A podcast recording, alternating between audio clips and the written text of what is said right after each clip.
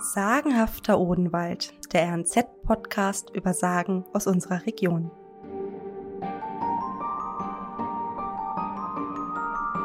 Gemeinsam mit Miriam und Peter Seisler begebe ich mich auf die Spuren der Sagen, die in der Region Neckartal und Odenwald verwurzelt sind. Wir wollen herausfinden, was sich hinter den Geschichten wirklich versteckt.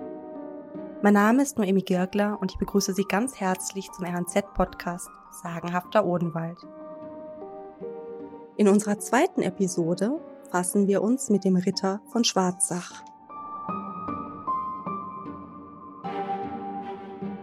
Der Ritter von Schwarzach.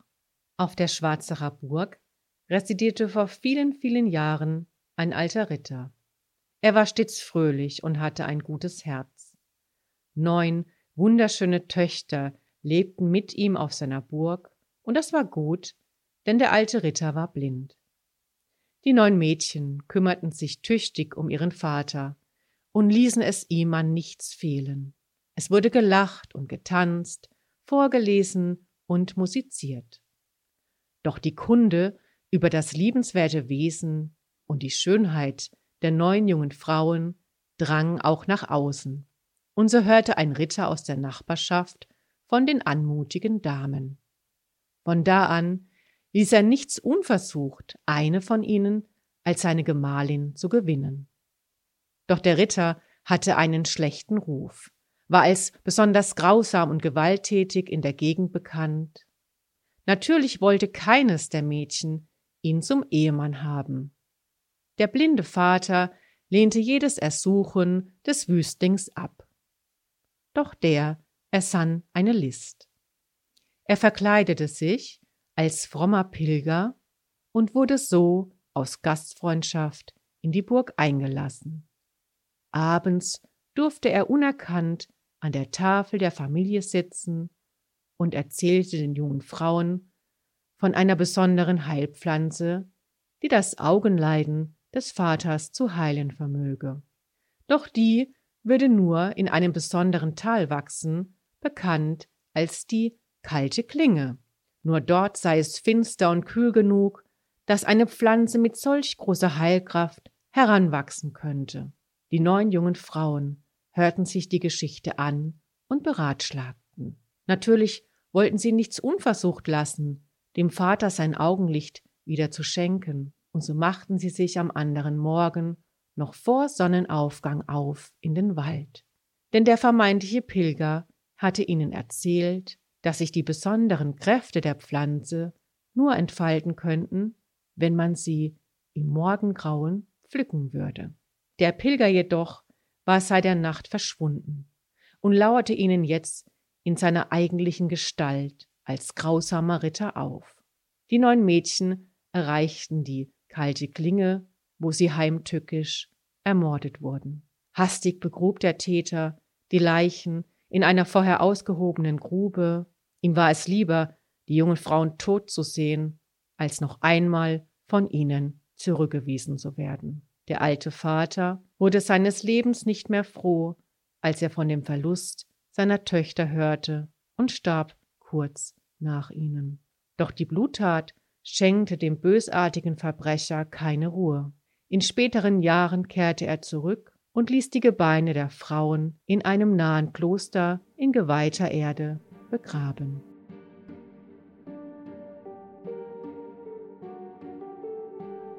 Die Orte aus der Sage vom Ritter von Schwarzach gibt es auch heute noch alle. Miriam, Peter, wo liegen sie und ab wann sind diese Orte belegt?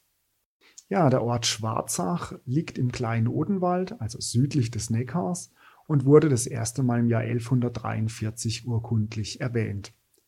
Etwas jünger ist die benannte Burg von Schwarzach, also eine Wasserburg, die im, ja, zu Beginn des 14. Jahrhunderts erbaut wurde und 1319 wurde auch das erste Mal eine urkundliche Erwähnung gemacht, als das Bistum Worms es an die Kurpfalz als Lehen gegeben hat. Das Kloster, das in der Sage vorkommt, das könnte recht gutes Kloster Lobenfeld sein.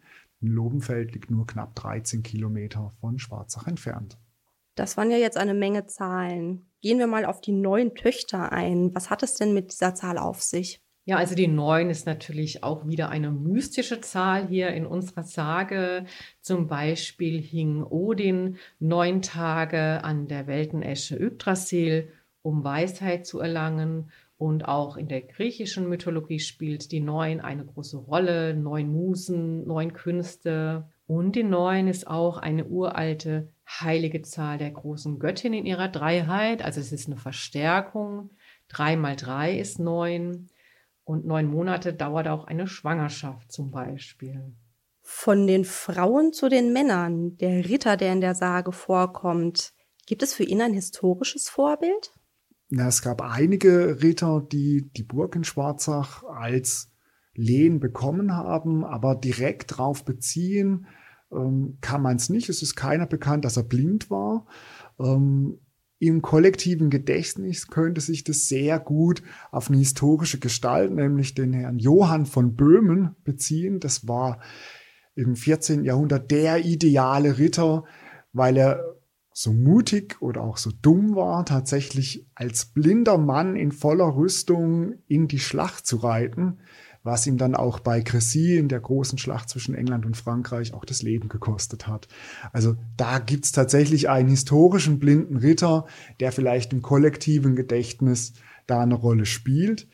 Bei Sagen ist es ja aber oft so, dass hinter so einem Figur wie dem Ritter was ganz anderes steckt. Und da muss man jetzt wieder ganz tief graben. Wir haben ja öfters das Thema eines jungsteinzeitlichen uralten Kerns oder um was es mythologisch geht. Und da spielt der blinde Ritter die Rolle eines lokalen Herrschers oder eines Herrschers im Allgemeinen, der dadurch, dass er blind geworden ist, nicht mehr die Funktionen übernehmen kann, die er als König oder Herrscher, als Fürst haben muss. Er steht nicht mehr für Fruchtbarkeit, sondern ist halt schon alt und dieses, diese Blindheit ist ein Gebrechen. Und es gibt eine Analogie in der irischen Mythologie. Da ist Nuada, der König von Irland, ein Götterkönig. Und als er die Hand verliert und sie tatsächlich ähm, durch eine silberne Prothese ersetzt, so fast wie beim Götz von Berlichingen, kann er nicht mehr König sein, weil er nicht mehr diese Fruchtbarkeit und Vitalität ausstrahlt und wird durch einen neuen, jungen Gott ersetzt. Und so ähnlich ist dann auch das Thema, ja, warum braucht es denn überhaupt einen Freier oder einen Bräutigam? Weil es braucht einen neuen, intakten Herrscher. Nur, dass halt dieser Raubritter jetzt nicht unbedingt gerade die ideale Wahl des Schwiegersohns ist. Womit wir bei dem zweiten männlichen Protagonisten der Sage wären. Ähm, wir haben ja jetzt schon angesprochen, du hast ja gerade schon gesagt, es könnte jemand sein, der sich als Nachfolger selbst erklären möchte, das Ganze durch Heirat legitimieren möchte. Aber was ich viel spannender finde, ist das Motiv des falschen Pilgers, das ja auch hin und wieder in Sagen auftaucht. Was hat es denn damit auf sich? Nun, in der ähm, christlichen Weltsicht ist ja der Pilger eine ganz wichtige Person und äh, die Person, der man in der Gastfreundschaft immer aufgenommen werden muss. Weit gereist, hat das heilige Land entdeckt, ihm sind die Sünden vielleicht sogar schon vergeben. Und dadurch hat er eine ganz besondere, sagen wir mal, Tarnung. Er ist als Pilger sozusagen gesegnet und das ist ja ideal. Wenn ich dunkle Gedanken habe und sage, ach, ich komme ja von einem heiligen Ort, ich kann doch gar nichts Schlimmes haben, dann habe ich immer die Möglichkeit, mich irgendwo einzuschleichen. Und wenn man sich alte Bilder anguckt, dann gibt es diesen klassischen Pilgerhut, der ja auch einen Schatten aufs Gesicht wirft und den Pilgermantel, mit dem ich meine Kleidung sehr gut verbergen kann. Womit wir auch schon bei den nächsten Motiven wären. Der Ritter, nachdem ihn keiner haben möchte, bringt die Mädchen um, und zwar in der kalten Klinge, einen Ort, den es ebenso bis heute gibt. Aber wie kommt es zur kalten Klinge? Was ließ die Mädchen glauben, dass es dort eventuell eine Heilpflanze geben könnte, die ihrem Vater helfen könnte? Also ich finde es wirklich ganz erstaunlich, dass es die kalte Klinge wieder mal, wie in vielen sagen, als realen Ort gibt. Und das ist ja, das ist bei uns zu Hause, genau im Nachbarort. Klinge, sagt mal hier im Odenwald, zu ganz schmalen, eingefurchten, dunklen Tälern. Also es sind so Einschnitte in die Landschaft, so eine Klinge. Und die sind meistens wirklich sehr wasserreich, nass und kalt. Und die kalte Klinge da bei Schwarzach, das ist wirklich ein sehr ähm, dunkler Wald mit einer sumpfigen, nassen Wiese, durch die ein Bächle fließt. Und da gibt's auch eine Quelle, die kalte Klinge Quelle. ganz in der Nähe Richtung Neunkirchen, so ein bis zwei Kilometer Luftlinie, gibt es erstaunlicherweise noch eine Quelle, die heißt Heiligenquelle, die an einer heiligen Wiese liegt. Und am unteren Ende der kalten Klinge liegt auch noch ein sagenhafter Ort. Das ist nämlich der Siebensaure Suppenstein. Das ist ein ganz markanter Felsen mit so Einkerbungen auch ähm, oben drauf auf dem Felsen. Und da gibt es auch eine Sage, da sagt man nämlich, weil es in der kalten Klinge nicht geheuer sein soll, weil da Geister umgehen, da sollen da an einem Tag, als da Waldarbeiter gearbeitet haben, sei denen die Suppe innerhalb von Minuten sauer geworden. Deswegen heißt dieser Stein Sieben Suppenstein. Also wir haben da auch wieder ähm, Quellen, die sogar heiligen Quellen heißen. Wir haben die kalte Klingequelle. Äh, wir haben diesen markanten Felsblock. Es kann durchaus sein, dass auch dieser Ort für unsere nichtchristlichen Vorfahren vor der Christianisierung irgendwo, da sie ja Quellgottheiten verehrten, ein heiliger Ort gewesen sein muss. Also bekannt für irgendwelche Heilpflanzen ist er meines Wissens jetzt nicht, weil er doch sehr sumpfig und dunkel ist. Aber du hast jetzt schon mehrfach angesprochen, unheimlich und Geister und dass den Leuten da einfach nicht geheuer war in der kalten Klinge früher. Jetzt hat der Ritter ja nach, nach vielen, vielen Jahren die Mädchen, die er umgebracht hatte, bestattet. Was könnten da die Beweggründe sein? Ist da plötzlich eine Moral erwacht oder haben wir es vielleicht wirklich auch wieder hier mit Geistern zu tun? Unsere äh, Vorfahren haben ja auch den Gedanken an Wiedergänger gehabt und er hatte wahrscheinlich Angst, dass die Frauen wirklich als Gespenster wiederkehren könnten und ihn heimsuchen. Und äh, in der christlichen Moralvorstellung war es ja so, vor allem im Mittelalter, dass man sich durch genügend Buße von seinen Sünden freikaufen und reinwaschen konnte. Und dann hat, also das war so eine christliche Moralvorstellung, wenn ich jetzt da halt den Mord begangen habe und dann bestatte ich die jetzt halt dann doch ähm, in geweihter Erde und dann wird mir meine Sünde vergeben sein. Du hast ja jetzt die korrespondierenden Sagen in der Gegend schon angesprochen. Es zentriert sich im kleinen Odenwald alles stark, habe ich das Gefühl. Worauf lässt es schließen? Haben diese Sagen viele Gemeinsamkeiten oder mehrere Abweichungen?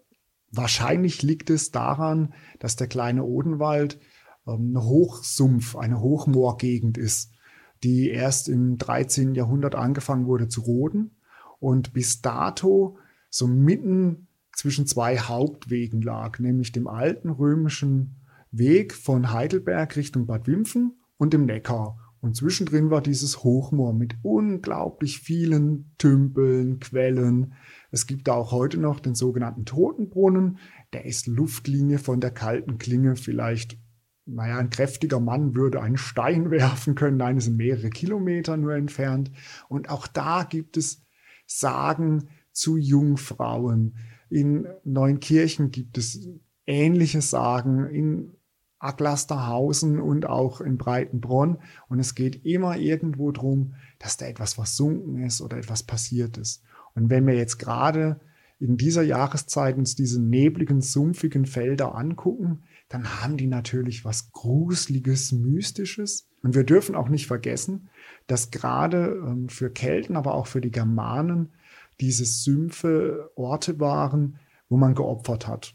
In der Archäologie gibt es ja ganz, ganz viele Hinweise auf Opfergaben, die Waffenopfer, Schmuck, das in diese Gewässer wieder hineingegeben wurde, sozusagen als Weg zu den Göttern, als Dankbarkeit, als vielleicht auch als kleine Bitte, ne, so als Bestechung schon mal im Voraus. Und naja, ähm, in Dänemark wurden ja auch zum Beispiel Menschen als Moorleichen gefunden, die da ertränkt wurden. Und all das gibt so eine Gemengelage, wo man aus den früher zivilisierteren besiedelten Gebieten denkt, oh je, da oben, ne, da hausen noch die alten Göttinnen und die alten Götter und was ist da vielleicht getrieben worden?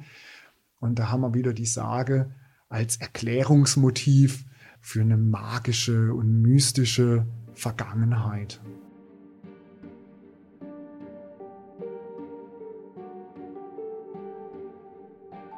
Da hast du jetzt viele Legenden rund um den kleinen Odenwald angeschnitten. Jetzt weiß ich aber auch, dass euer erstes Buch, mit dem ihr dazu gekommen seid, die Sagen aufzuschreiben, sich ausschließlich mit dem kleinen Odenwald befasst. Wie kam das denn? Ja, also ich bin ja gebürtige kleine Odenwälderin. Ich bin ja in Allemühl aufgewachsen und wohne jetzt in Schwanheim. Und äh, so fing das ja dann an vor ein paar Jahren, dass ich gedacht habe, Mensch, irgendwie, äh, da gibt es gar nichts äh, verschriftlich oder die Bücher sind uralt. Und dann habe ich angefangen zu recherchieren, habe in der Familie rumgefragt, habe mir Sagen erzählen lassen, habe die dann langsam zusammengetragen. Und es war dann wirklich erstaunlich, wie viele, viele Sagen es für den kleinen Odenwald gibt. Und dadurch ist dann unser Buch auch entstanden. Ich bin selbst aufgewachsen in der Familie, wo viel erzählt wurde.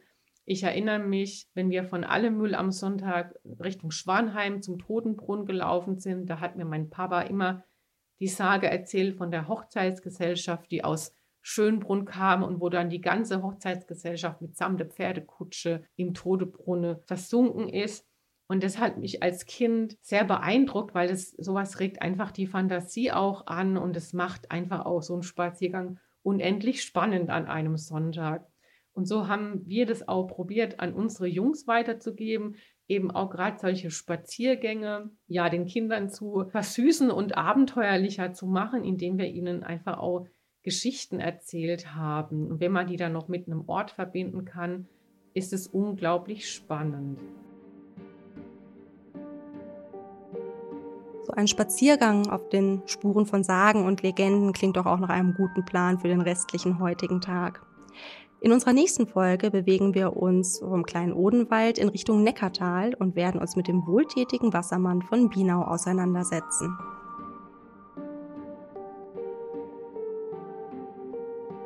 Miriam und Peter Seisler haben im Jahr 2022 im Regionaljahr Verlag ihr Buch Sagen und Legenden aus dem Odenwald veröffentlicht. Der Odenwald ist groß und birgt viele Geschichten, auf deren Spurensuche sich jeder begeben kann, der Lust dazu hat.